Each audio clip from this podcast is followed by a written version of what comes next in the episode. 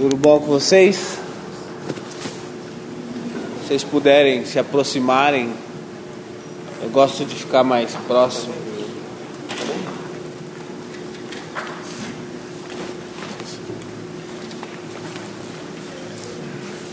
Glória a Deus, né, que o Senhor nos manteve firme até aqui.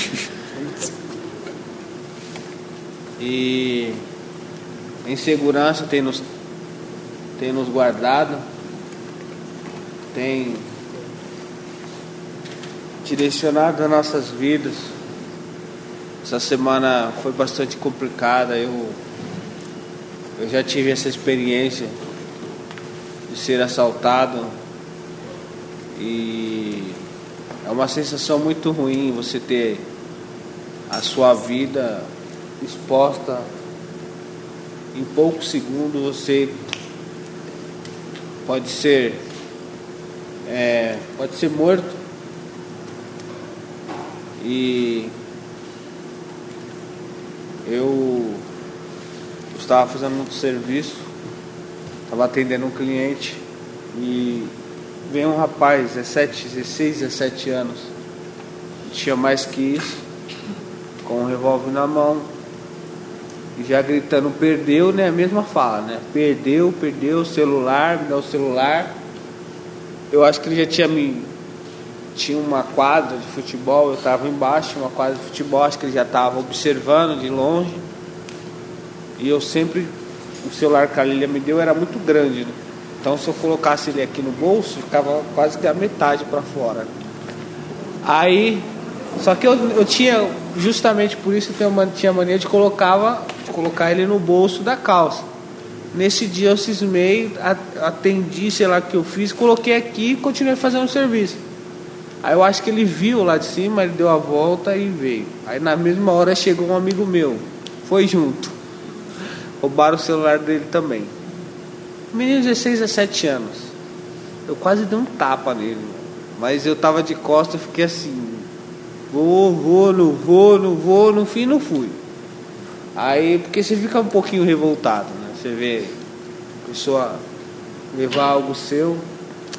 E aí eu fiquei bastante bastante chateado e depois comecei a refletir no quanto que esse mundo está terrível.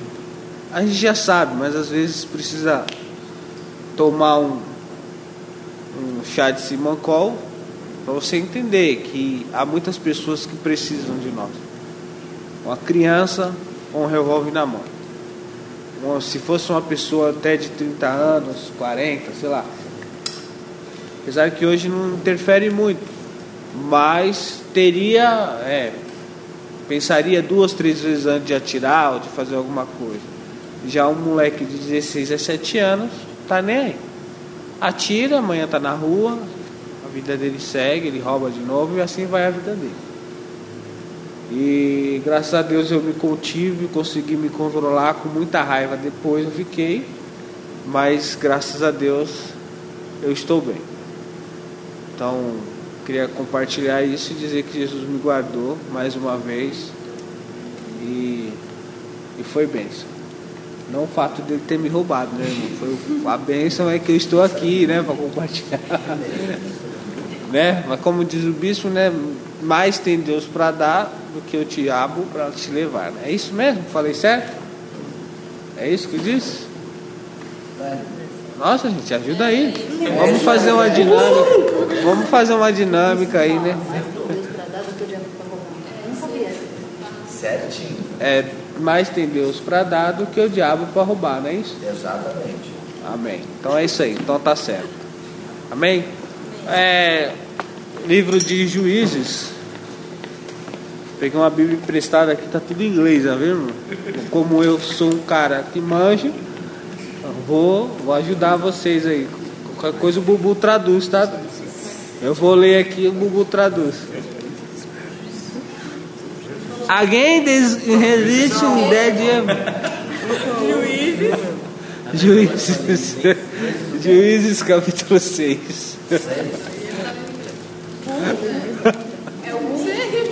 Ah, vai, vai, mande, mande, pode, Pô, pode. acho que eu tô sem inglês, meu filho. Hã? Aquele inglês? Lê inglês. É inglês aqui, olha. Lê? Alguém desse livro. Entendeu? my friend. I love you, my friend. Vamos lá, vamos, vamos. Versículo. Vamos lá. Capítulo 6, o versículo. Versículo 11. Também eu não enxergo. Na verdade, eu não enxergo muito bom, bem. Quer pegar esse povo aí? Obrigado, Ibrahimovic. É o Valdívia. Nossa, o Valdívia é péssimo, hein? Vamos lá. Capítulo 6, versículo 11. Não, irmãos. Olha em inglês. Vou ler em, inglês. Vamos lá. Então o anjo do Senhor veio e se sentou sobre uma grande árvore que se encontrava em Ofá, que pertencia ao Abiesrita Joás. Gideão, filho de Joás, estava malhando o trigo num tanque de prensar uvas, para escondê-los dos midianitas. Então o anjo do Senhor apareceu a Gideão, ele disse: O Senhor está com você, poderoso guerreiro. Ah, Senhor, Gideão respondeu: Se o Senhor está conosco, por que aconteceu tudo isso? Onde estão todas as suas maravilhas que os nossos pais nos contavam? Não foi o Senhor que nos tirou do Egito, mas agora o Senhor nos abandonou e nos entregou nas mãos de Midian. O Senhor se voltou para ele e disse: Com a força que você tem, vá libertar Israel das mãos do de Midian. Não sou eu quem está enviando? Ah, Senhor, respondeu Gideão. Ah, Senhor, como posso libertar Israel? Meu clã é o menos importante de Manassés e eu sou o menor da minha família. Eu estarei com você, disse o Senhor, e você derrotará todos os midianitas como se fossem um só homem. Amém? Bom, a gente conhece bastante essa história e Deus ministrou bastante meu coração acerca dessa palavra. Eu estava com ela já guardada há algum tempo, mastigando, né? Para quem não sabe, quando o Senhor libertou o povo de Israel do Egito, o Senhor governava o povo de Israel.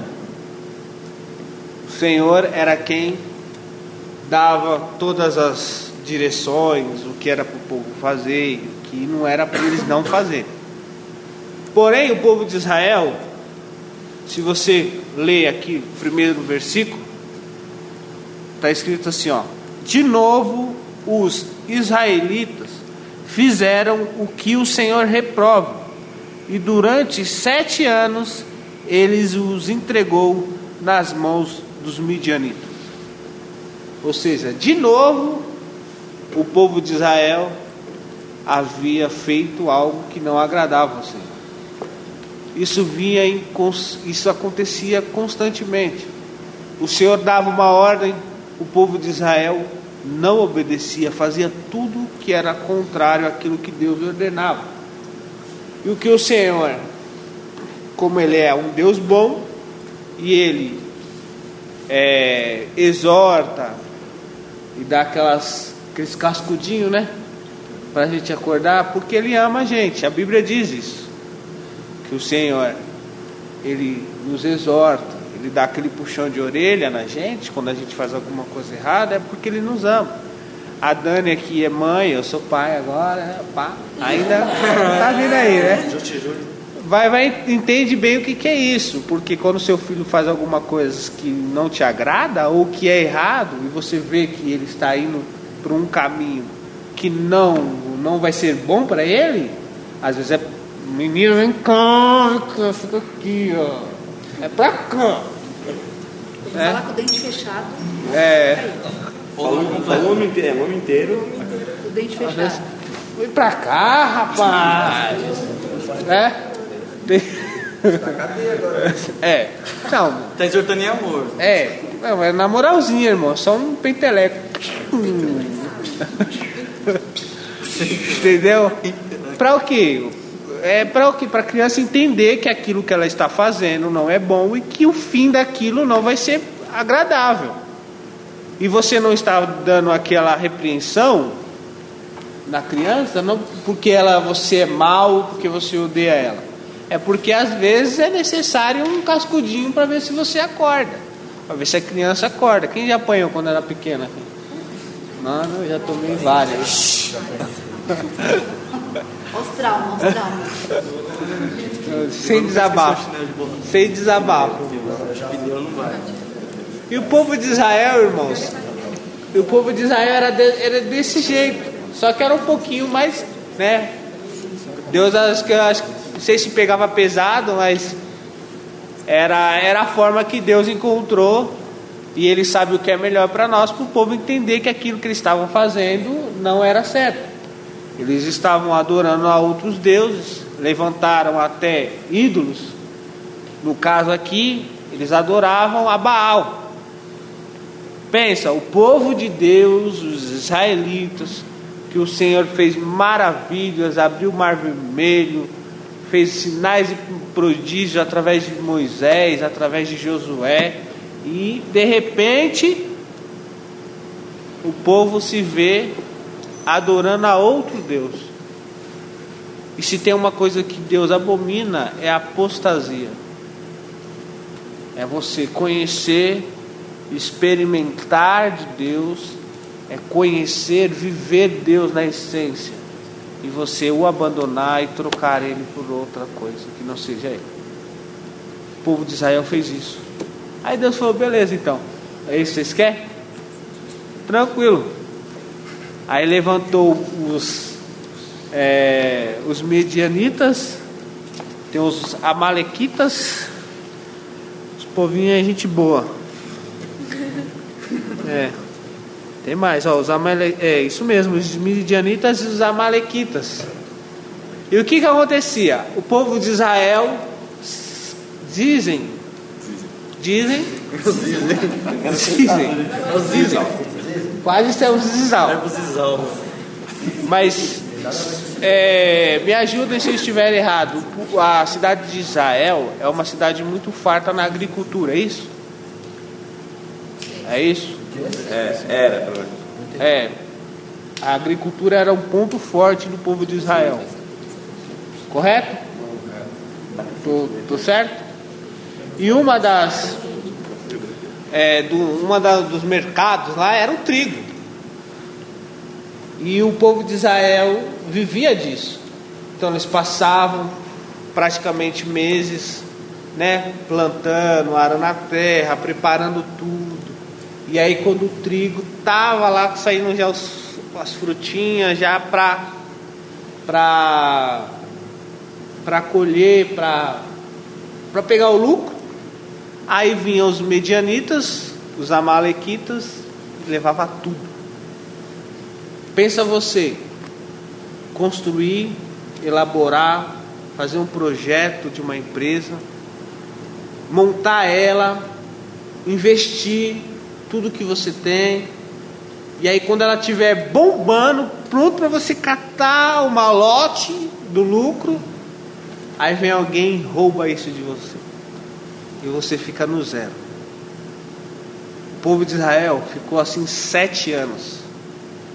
Plantava para os outros comer. Estavam vivendo um caos. A Bíblia que relata que eles empobreceram muito. Ficaram pobre, pobre, pobre, de maré, maré, maré. E os amalequitas ficavam só na sombra. Uhul. Opa, já está na hora. Quando só ia lá e pegava a colheita do povo de Israel. O povo de Israel faz o quê? Aí lembrou de Joe. Falou, Deus, me socorre, me ajude, não dá mais para viver assim. Aí Deus manda um anjinho lá. Os teólogos dizem quando a Bíblia relata que o anjo do Senhor, diz que o anjo do Senhor, eles acreditam que é o próprio Jesus Cristo. Amém? Então, o anjo do Senhor é uma curiosidade que vocês depois busquem lá. Domingo tem estudo também, 5 e meia. Só dando uma pincelada para vocês, né? Vocês aprenderem mais. E aí o que, que acontece? O anjo do Senhor vem e se apresenta a Gideão. Gideão estava onde aí? Quem pode me ajudar? Quando o anjo se apresentou a ele, ele estava onde? Malhando trigo. Tá, malhando trigo na onde? Tem uma coisa bastante importante assim. Nas escondidas. Ele estava malhando trigo onde Não, faz pensaram. Ó, eu não entendo muito bem de agricultura, mas é, malhar trigo tem que ser num, num, num espaço é, grande. Se eu não me engano, ela vem umas casquinhas. Se eu não me engano, o trigo é umas casquinhas, não é isso? Aí você tem que bater nela, aí aquela casquinha sai e fica só o- os grãos. É isso mesmo, né? Como se fosse uma vagem, é isso? Parece um amendoim, né? O trigo, é isso? Me ajude aí, irmãos. Você está mais culto que eu. É, é. E aí o que, que acontece? Aí eles, eles pegavam um terreno igual à igreja, assim, um solo firme, e com uma vara vinha batendo no trigo, e aquela casquinha saindo, ficava só os trigos, eles iam separando. Porém, uva tem nada a ver, uva tem que ser numa caldeira enorme, gigante, né? Tem que- a uva vocês manjam, né? Uva vocês manjam, né? Tem que dar aquela pisada, aquele chulezinho monstro, né? Então, eu imagino é, Gideão é, malhando trigo em uma caldeira. Deveria ser muito sofrido. O trabalho dele era muito grande, porque ele tinha que bater o que estava em cima, aí tirava e tinha, ficava o que estava embaixo. Então dava um trabalho muito grande para ele. Só que foi a forma que ele encontrou de esconder aquilo que ele tinha para os midianitas não vir roubar o que era dele. Por que, que o Senhor se apresentou a Gideão? Alguém tem uma O que que ele se apresentou especificamente para a Gideão? É, por que, que ele não escolheu outro? Tem alguma qualidade que Gideão, você vê assim que Gideão tinha que atraiu, né? Você acha? Gideão é famoso, irmão. Quem não conhece Gideão? Não saía da cozinha lá de casa. Por quê? Porque, porque ele nasceu, não. Não.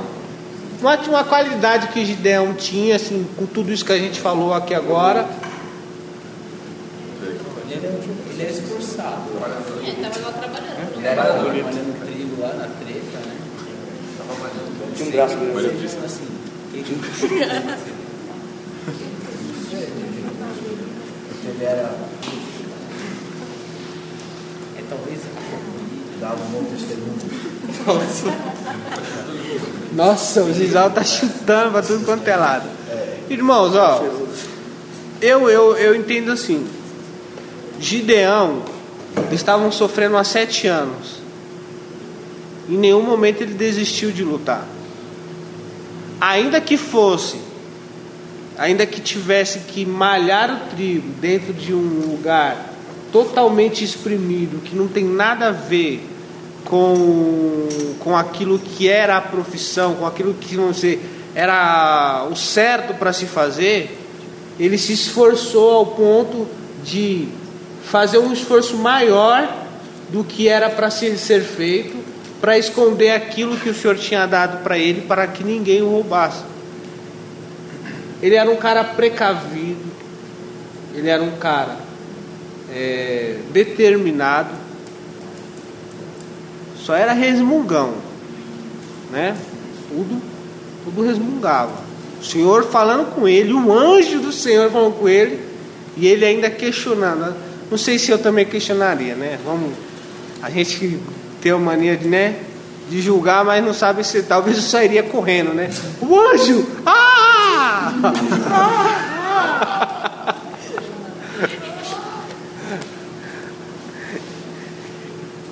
Aí o que que acontece? O Senhor pega e chama e fala: Gideão, é o seguinte, tem uma missão para você. Você percebe que aqui, ó, o Gideão ele chega pro, pro anjo e fala: é, Onde aqui, ó, se o Senhor está conosco, por que aconteceu tudo isso? Onde estão todas as suas maravilhas que os nossos pais nos contam quando dizem: Não foi o Senhor que nos tirou do Egito? Mas agora o Senhor nos abandonou e nos entregou nas mãos do Midian. O Senhor se voltou para ele e disse: Com a força que você tem, vá libertar Israel das mãos do Midianita. Não sou eu que está enviando? Bom, ou seja, Gideão fez uma pergunta, um questionamento para o anjo, o anjo não deu nem bola para o questionamento dele. Falou o seguinte: vai libertar o povo de Israel. Não sou eu que estou mandando?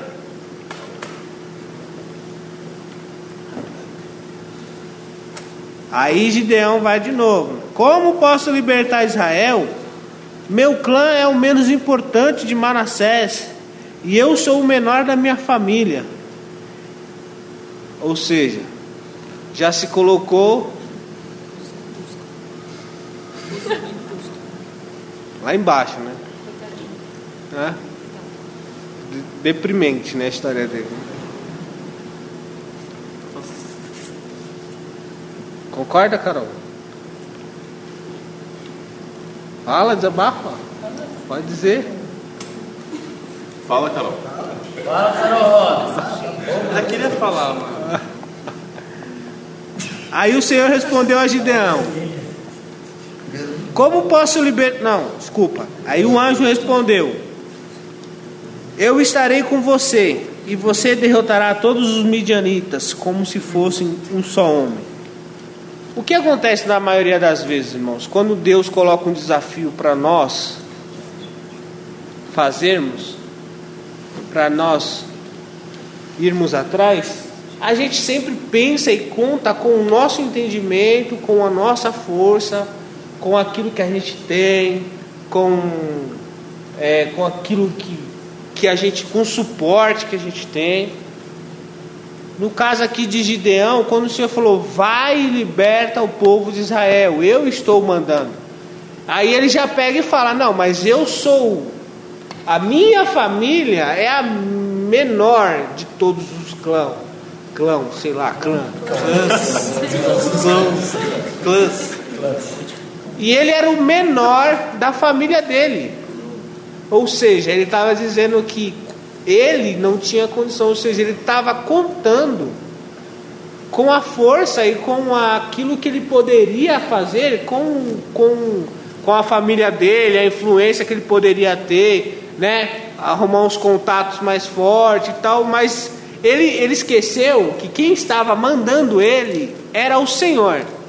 E se o Senhor mandou, o Senhor se encarregava de todas as coisas. Amém?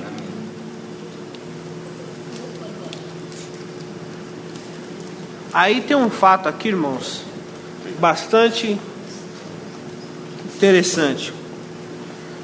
Eu vou ler, os irmãos me acompanham. Capítulo 17. Versículo 17, amém? Obrigado, Zizo. E Gideão prosseguiu: Se de fato, se de fato posso contar com o teu favor, dá-me um sinal de que és tu que está falando comigo, pois tudo isso ele pediu uma, uma prova de que era um anjo.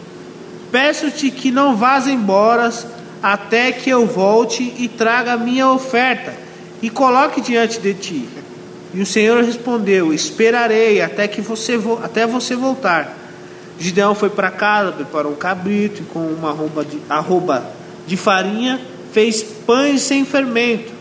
pôs a carne num cesto e um caldo numa panela, e trouxe-os para fora, e ofereceu-os a eles sobre uma grande árvore.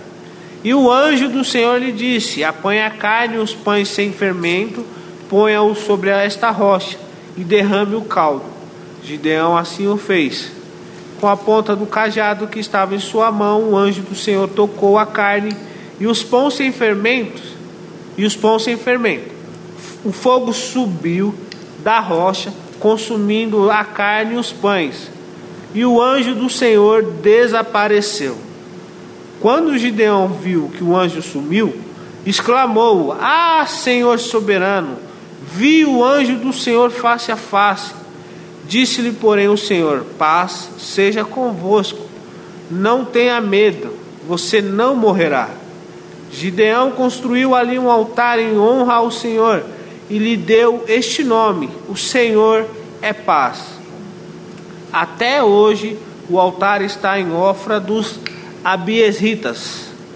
Naquela mesma noite o Senhor lhe disse: Separe o segundo novilho do rebanho do seu pai, aquele de sete anos de idade. O primeiro ele já tinha feito lá o, o esquema lá com caldo para oferecer para o anjo. Aí o Senhor pede para ele separar um segundo, um segundo novilho aquele de sete anos de idade, despedace o altar de Baal, que pertence a seu pai, e corte o poste sagrado de, Azerá, que está ao lado do altar. Depois faça um altar para o Senhor, o seu Deus, no topo desta elevação. No, no topo desta elevação. Ofereça o segundo novilho em holocausto com a madeira do poste sagrado que você irá cortar. Amém? Primeira orientação do Senhor para Gideão. Assim que ele viu todo o manto, né? Senhor, o anjo do Senhor vai lá, toca na pedra, a pedra sobe o fogo. Deve ser uns baratos bem loucos isso aí, né? Sobe o fogo da pedra e consome as paradas tudo lá e o anjo some. Sinistro, né? Aí, será que você correria, Tico, depois disso? Eu acho que não. Ou desmaiava? Tira foto. Ah, é o senhor. Vou fazer um céu. Hashtag fogo consumidor. Onde? Calma aí, calma aí. Vai filmar. Aí o Senhor, o anjo do Senhor faz todo esse mover. Gideão reconhece com sinais que ali era o anjo do Senhor realmente. Aí o Senhor pega isso, o anjo do Senhor some, ele fica todo desesperadinho, ai meu Deus, vou morrer, porque viu o Senhor. Aí o Senhor, né, com a sua voz mansa e sublime, fala a Gideão e fala: Calma, fique em paz, meu fique em paz, tá tudo certo, você não vai morrer, tem muita coisa para você fazer. Só que primeiro, antes de eu te usar, é necessário você fazer algo muito importante: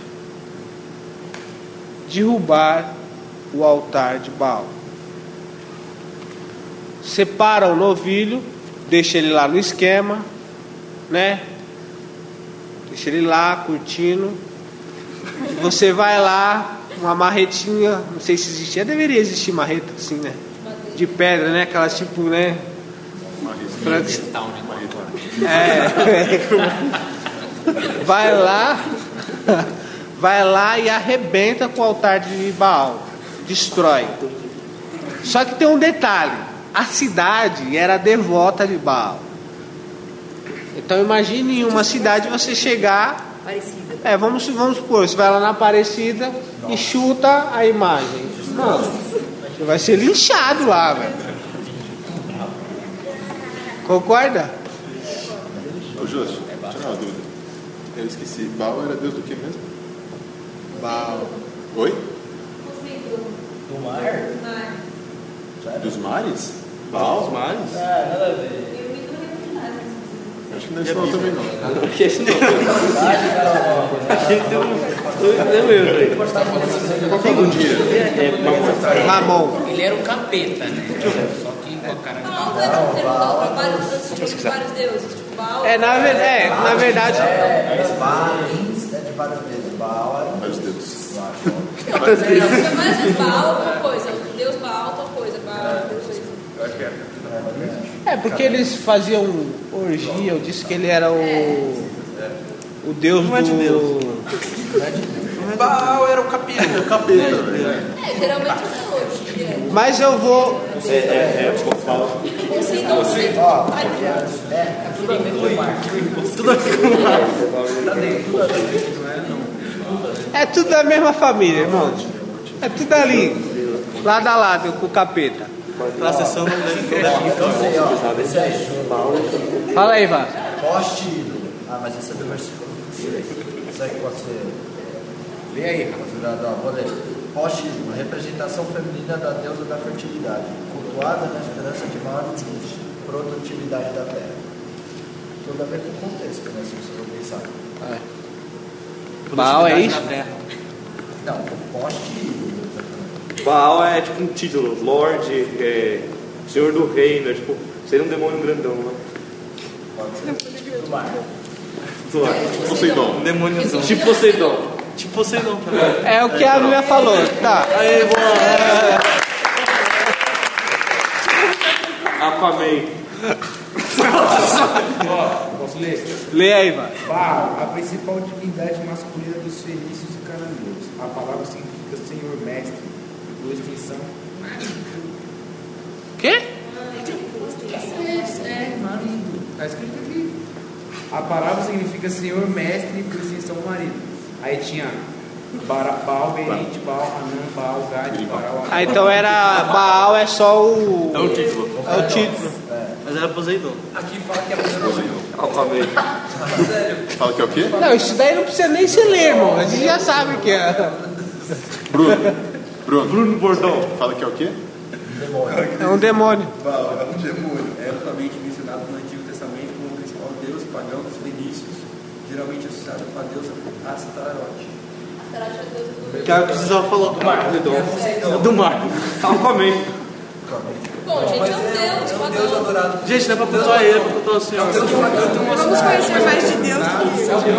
É legal. Quer quer que eu fale? Fala aí. Beuzebu é tipo Baal Zibu. É o significa em hebraico. É os, os manuscritos. Peraí. Significa Senhor das Moscas. É, o Deus é bom, senhor das mãos. Lixos crementes. É. Esse rádio. Esse rádio. Balim esse é por causa do significa centro. Zizal. Balim significa Deus pagão. Zizal! Balim é aquela palavra que é. Significa Deus pagão. Alto. Balim significa deuses Vieram total. né? Vai lá, Júlio. Júlio. Ó, beleza, já. Ó, vamos- ó, dá uma retomada. conteúdo rápido. É, até eu já perdi o O raciocínio. Poseidon. Caramba, mano. Tô rendido. Posso tirar a última dúvida?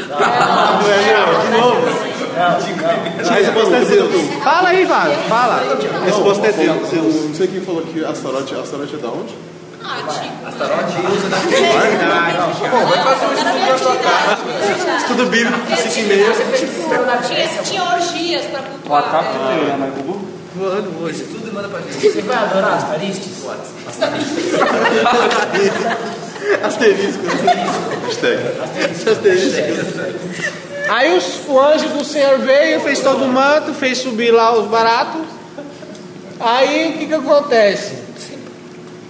O Senhor chama Gideão e fala: Agora é o seguinte, eu mostrei para você quem eu sou, me apresentei a você com só esse milagrinho aqui. Agora eu preciso que você faça algo por mim. Ah, da marreta lá, né, amarrada com corda, pá. Ele vai lá e destrói a estátua de Baal, mas como eu estava dizendo a respeito da cidade de Aparecida, se você for lá e quebrar uma estátua de Aparecida, você vai ser linchado. Da mesma forma, a, ia acontecer em Baal, na loja. Só que como Gideão, né? Ele falou, meu, eu vou ir lá, destruir o altar de Baal. Os caras vão me lixar aqui. Aí o que, que ele foi fez? Na calada da noite, na madruga, ele foi lá, pá, pá, pá, destruiu tudo, o altar de, de Baal. Será que ele fez? Será que ele fez? Destruiu todo o altar de Baal e edificou é, ao lado da, da destruição da estátua de Baal, ele fez uma outra estátua, estátua é, e em honra ao Senhor, e ali ofereceu aquele segundo novilho ao Senhor. Beleza, os caras levantaram de- depois de manhã, quando chegou lá, viu tudo destruído. A, a estátua de Baal e a estátua e o holocausto oferecido ao Senhor. Os caras estão tirando os fotos. O líder está, está som- é, tá zoando, tá Tá me distraindo. O líder está usando a pregação. O líder. Tá tirando foto de mim? Você não gosta, né? É, né, líder? Deixa eu só falar uma coisa assim. Vai falar aí agora. Você que começou querendo tirar o foco. Tira tá? uma velho. né? Mas vai lá, Levi, continua aqui pra não, perder o foco.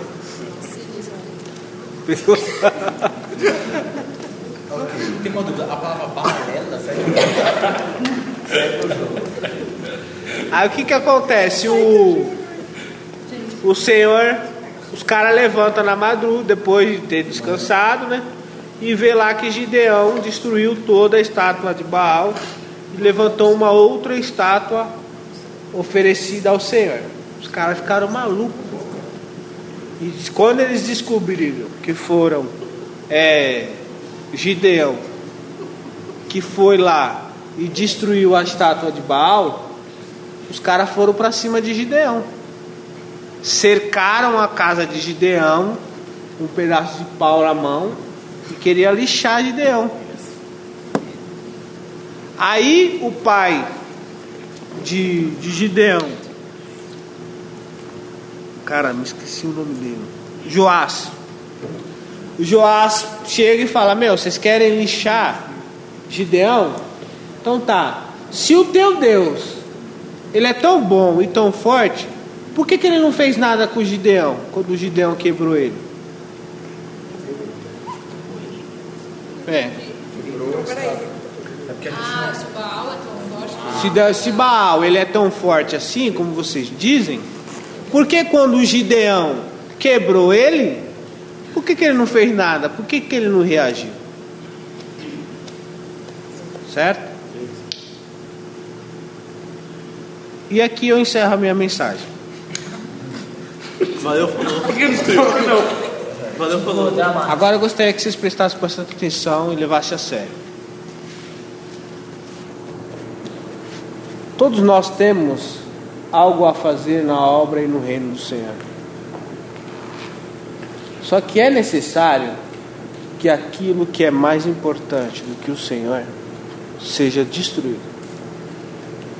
Quando o Senhor chamou Gideão e deu-lhe uma tarefa, antes dele executar esta tarefa, foi necessário que aquilo que estava impedindo que o Senhor agisse na vida dele, ou aquilo que estava sendo maior do que ele, porque Gideão nasceu numa, num berço pagão, mesmo sendo um povo israelita, eles vinham já de um de um povo, de um de uma descendência rebelde ao Senhor. Eles adoravam ao Deus Baal. Então a família de Gideão era uma família pagã. Gideão cresceu ouvindo tudo aquelas baboseiras. Então a mente de Gideão estava impregnada de tudo isso. Primeira coisa que o Senhor fez na vida de Gideão é o seguinte, meu filho: tudo isso que você acredita, tudo isso que você ouviu, é mentira. E é necessário que tudo isso que está impregnado na sua mente, que está em você, seja destruído, para que eu venha te usar e fazer de você, do seu nome grande e ser e você ser reconhecido realmente como servo do Senhor. é necessário que aquilo que está sendo maior do que Deus, do que eu, seja destruído. E em seguida, o Senhor fala: agora é o seguinte, você destruiu aquilo que era maior do que eu. Agora é necessário que você me adore. É necessário que você me honre. É necessário que você me reconheça como Senhor, como Deus da sua vida. A história de Gideão vocês conhecem. Vocês sabem o que aconteceu ou não. Todos nós conhecemos a história. Mas esse ponto me chamou muito a atenção. Porque foi necessário que Gideão quebrasse, destruísse todos os seus conceitos, toda a sua ideologia, tudo aquilo que ele acreditava, tudo aquilo que ele pensava que era certo. Ele foi teve que ser destruído para que o espírito do Senhor entrasse na vida de Gideão. Se você ler mais para frente, após Gideão ter feito isso, diz a Bíblia que o espírito do Senhor tomou a vida de Gideão. E ao tocar a buzina, o povo se ajuntou diante dele. Então, para que o Espírito do Senhor venha, venha tomar a sua vida, é necessário que a gente siga alguns parâmetros. Destruir aquilo que impede do Senhor ser Deus na nossa vida e nós reconhecemos verdadeiramente que o Senhor é Deus na nossa vida. E que seja qualquer dificuldade ou qualquer momento que você esteja vivendo, que você esteja passando de dificuldade, entenda que o Senhor é contigo. O cara, em meio a tanta guerra, em meio a tanta destruição, em meio a tanta pobreza, quando o Senhor, o anjo do Senhor some, ele nomeia aquele, aquele local como o, o Senhor é paz. Eu acredito que ao, ao, quando o anjo sumiu, a paz que Gideão sentiu naquele momento, porque imagine, o cara estava sendo oprimido, estava vivendo em um lugar isolado, tendo que esconder o seu, aquilo que era importante para ele, para que ninguém viesse tomar dele. Ele vivia num medo terrível, uma opressão terrível. Mas quando ele teve um encontro com o Senhor, ele conheceu a verdadeira paz. A vida dele não mudou naquela hora. Continuou com os mesmos problemas, os caras ameaçando de vir roubar o que era dele a pobreza ainda estava lá, tudo que existia de ruim estava lá. Só que ele conheceu a verdadeira paz, que é a paz, não é aquela paz que é a ausência de guerra, a ausência de dificuldade, é a paz que em meio à dificuldade, em meio à guerra, em meio à tribulação, você se sente em paz. Então eu gostaria de convidar vocês nessa noite a refletirem naquilo que, que tem sido maior do que Deus. Vamos usar uma. Quais são os baals, né? Da nossa vida? Quais são os ídolos que nós temos levantados na nossa vida que tem se tornado maior do que Deus? Hoje o Espírito Santo está entregando aquela marretinha com a cordinha, a pedra amarrada num pau, né? né? Aquela figura, né? Dos, dos homens da caverna, né? Aquela marretinha, o Espírito Santo está entregando para você hoje. Meu, senta a marreta nessa, nesse ídolo aí. Derruba. No lugar dela. Faça um holocausto Levanta um altar de adoração ao Senhor. Tenha certeza que o Espírito Santo vai invadir a sua vida de tal forma que aquilo que você está tendo dificuldade, qualquer que seja o seu medo, qualquer que seja a sua dificuldade, vai ser suprido. Pode ser que não de imediato, porque a gente quer tudo para ontem, né? De repente eu estou ministrando, você já está pensando, meu Deus, amanhã eu já estou empregado. Oh, aleluia. Passei na faculdade. Não, meu irmão, você ter que ralar. Você vai ter que levantar cedo, entregar currículo. Você vai ter que, no caso que está desempregado, você vai ter que.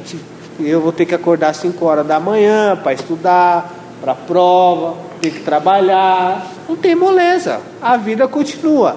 Mas em meio a todas essas, essas dificuldades, o Senhor vai te dar paz. O Senhor vai te dar tranquilidade. Você vai se sentir seguro. Mas para isso, você tem que entregar todas as suas ansiedades nas mãos do Senhor, sabendo que Ele vai cuidar de todas elas. Amém? Amém. Entenderam? Deu para captar, embora as brincadeiras. A Poseidon aí trabalhou. Mas deu para entender acerca daquilo que o Senhor quer falar, né? Amém. Ministrou muito, porque é uma história que eu conheço muito, só que eu nunca tinha me atentado a essa essa questão. Pô, o cara teve que quebrar a estátua para quê? Qual que é a Esqueci a palavra. Rolê? É, mais ou menos, mas não é essa. É. Não. Para que, que ele teria que fazer isso? Qual é a necessidade de fazer isso? Será que era para mostrar? Eu acho que não. Era mais para que ele entendesse e ele reconhecesse quem era Deus na vida dele. Ele precisava entender isso. Embora as pessoas quisessem lixar ele, ele teria que fazer uma opção. Embora você seja lixado, reconheça o Senhor. Porque melhor ser lixado pelos homens do que por Deus. Né? Davi entendia isso que ele falou: Senhor, não me entregue nas mãos dos homens, mas que o Senhor me castigue. Davi preferiu o castigo do Senhor do que o dos homens, porque sabia que Deus ia dar aquele penteleco em amor. Baixe sua cabeça, eu orar por você. Senhor, eu quero te louvar e te agradecer, Deus. Porque, Senhor meu Deus, sabemos que o Senhor é quem cuida, é quem zela de tudo aquilo que é importante para nós. Senhor meu Deus, aprendemos, Senhor meu Deus, que em meio a tanta dificuldade, nós vivemos hoje num mundo muito turbulento. Senhor meu Deus, é morte, é acidentes, é tanta coisa ruim que a gente vê, é guerra. São pessoas sem amor à vida, pessoas sem amor ao próximo. Cada dia mais, Senhor meu Deus, tem se cumprido a tua palavra de que as coisas estão piorando, que o amor está esfriando. Senhor meu Deus, e que, Senhor meu Deus, em meio a tudo isso, nós possamos entender, Deus, e viver a verdadeira paz que é o Senhor. Senhor meu Deus, em nome de Jesus Cristo, que nós não venhamos, Senhor meu Deus, ser contaminados com todas essas informações malignas, Senhor meu Deus, e que nós venhamos ser contaminados pelo Teu Espírito Santo, de que existe uma paz, a verdadeira paz. Senhor meu Deus, em nome de Jesus Cristo, que nós venhamos viver ela e que nós não venhamos dar ouvido, Senhor meu Deus, aquilo que tem se falado aquilo que tem, Senhor meu Deus, se levantado contra a tua igreja. Senhor meu Deus, em nome de Jesus Cristo. Pai, uma coisa nós sabemos, ó Deus, que o Senhor está próximo de voltar, que o Senhor está próximo de vir buscar a tua igreja, Senhor. Deus. E nós sabemos que tudo isso irá se findar, todo esse sofrimento, ó Pai, irá se acabar, Senhor Deus, quando nós estivermos com o Senhor ao seu lado, Senhor, onde não haverá dor, aonde não haverá, Senhor meu Deus, tristeza, Senhor meu Deus, aonde a paz, Senhor meu Deus, será, Senhor meu Deus, abundante, Senhor meu Deus, em nome de Jesus Cristo, nós acreditamos e nós queremos estar aí junto com o Senhor, ó Pai. Em nome de Jesus Cristo, que tudo aquilo que nós tenhamos levantado na nossa vida, Senhor meu Deus, ídolos, que nós temos adorado, Senhor meu Deus, que tem sido maior do que o Senhor, a nossa confiança tem sido colocada, Senhor meu Deus, nesses ídolos, Senhor meu Deus. Que nesta noite, ó Pai, o Senhor venha nos dar discernimento, Senhor meu Deus, daquilo que está impedindo do Senhor agir na nossa vida, e o que nós viemos tomar, Senhor meu Deus, conhecimento da Tua palavra, e tomar, Senhor meu Deus, posse também da Tua palavra, Senhor meu Deus, e nós viemos destruir, eliminar, Senhor meu Deus, todos esses ídolos da nossa vida, Senhor meu Deus. Nós queremos nesta noite, Senhor meu Deus, levantar um altar de adoração ao Senhor, porque é o Senhor que é o nosso Deus, o Senhor que é o nosso Deus, a nossa salvação, o nosso socorro bem presente na hora da angústia. Senhor meu Deus, em nome de Jesus Cristo, não nos deixe, Senhor meu Deus, ser levado por este mundo, não nos deixe ser levado, Senhor meu Deus, por falácias, Senhor meu Deus, e nem se esquecer dos benefícios que o Senhor tem feito em nosso favor, Senhor meu Deus, em nome de Jesus Cristo, que nós venhamos lembrar, Senhor Deus, de tudo aquilo que o Senhor tem feito, de todas as tuas maravilhas, de todos os livramentos, Senhor Deus, que o Senhor tem nos dado, e que nós venhamos dar testemunho, ó Pai, daquilo que o Senhor tem feito de bom na nossa vida, Senhor. Em nome de Jesus Cristo, levanta-nos, Senhor meu Deus, como um canal de bênção para a vida, Senhor meu Deus, que estão sendo aprisionados, pessoas que estão sendo roubadas pelos midianitas, pelos amalequitas, Senhor meu Deus, em nome de Jesus Cristo. Que nós vemos ser Gideão na vida deles, Senhor meu Deus. Que nós vemos ser Gideão para libertá-los, Senhor meu Deus, desse sofrimento, dessa opressão, através do Teu Espírito Santo que habita em nós, ó Pai. Nos usa como canal de bênção, Senhor meu Deus, para estas vidas, para até, Senhor meu Deus, aqueles que estão próximos, nossos pais, nossos irmãos, nossos parentes, Senhor meu Deus, em nome de Jesus Cristo. Pai. Tira tudo aquilo que impede o Senhor de ser Deus na nossa vida. Senhor meu Deus, nós declaramos, Senhor meu Deus, ora, ora, Maranata, ora vem, Senhor Jesus, nos buscar, nos tirar desse sofrimento, Pai, em nome de Jesus Cristo, Pai.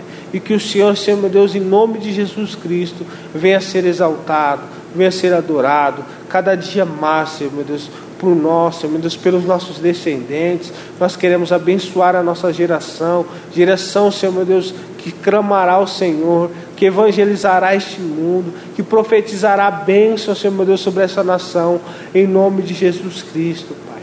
Amém. Amém.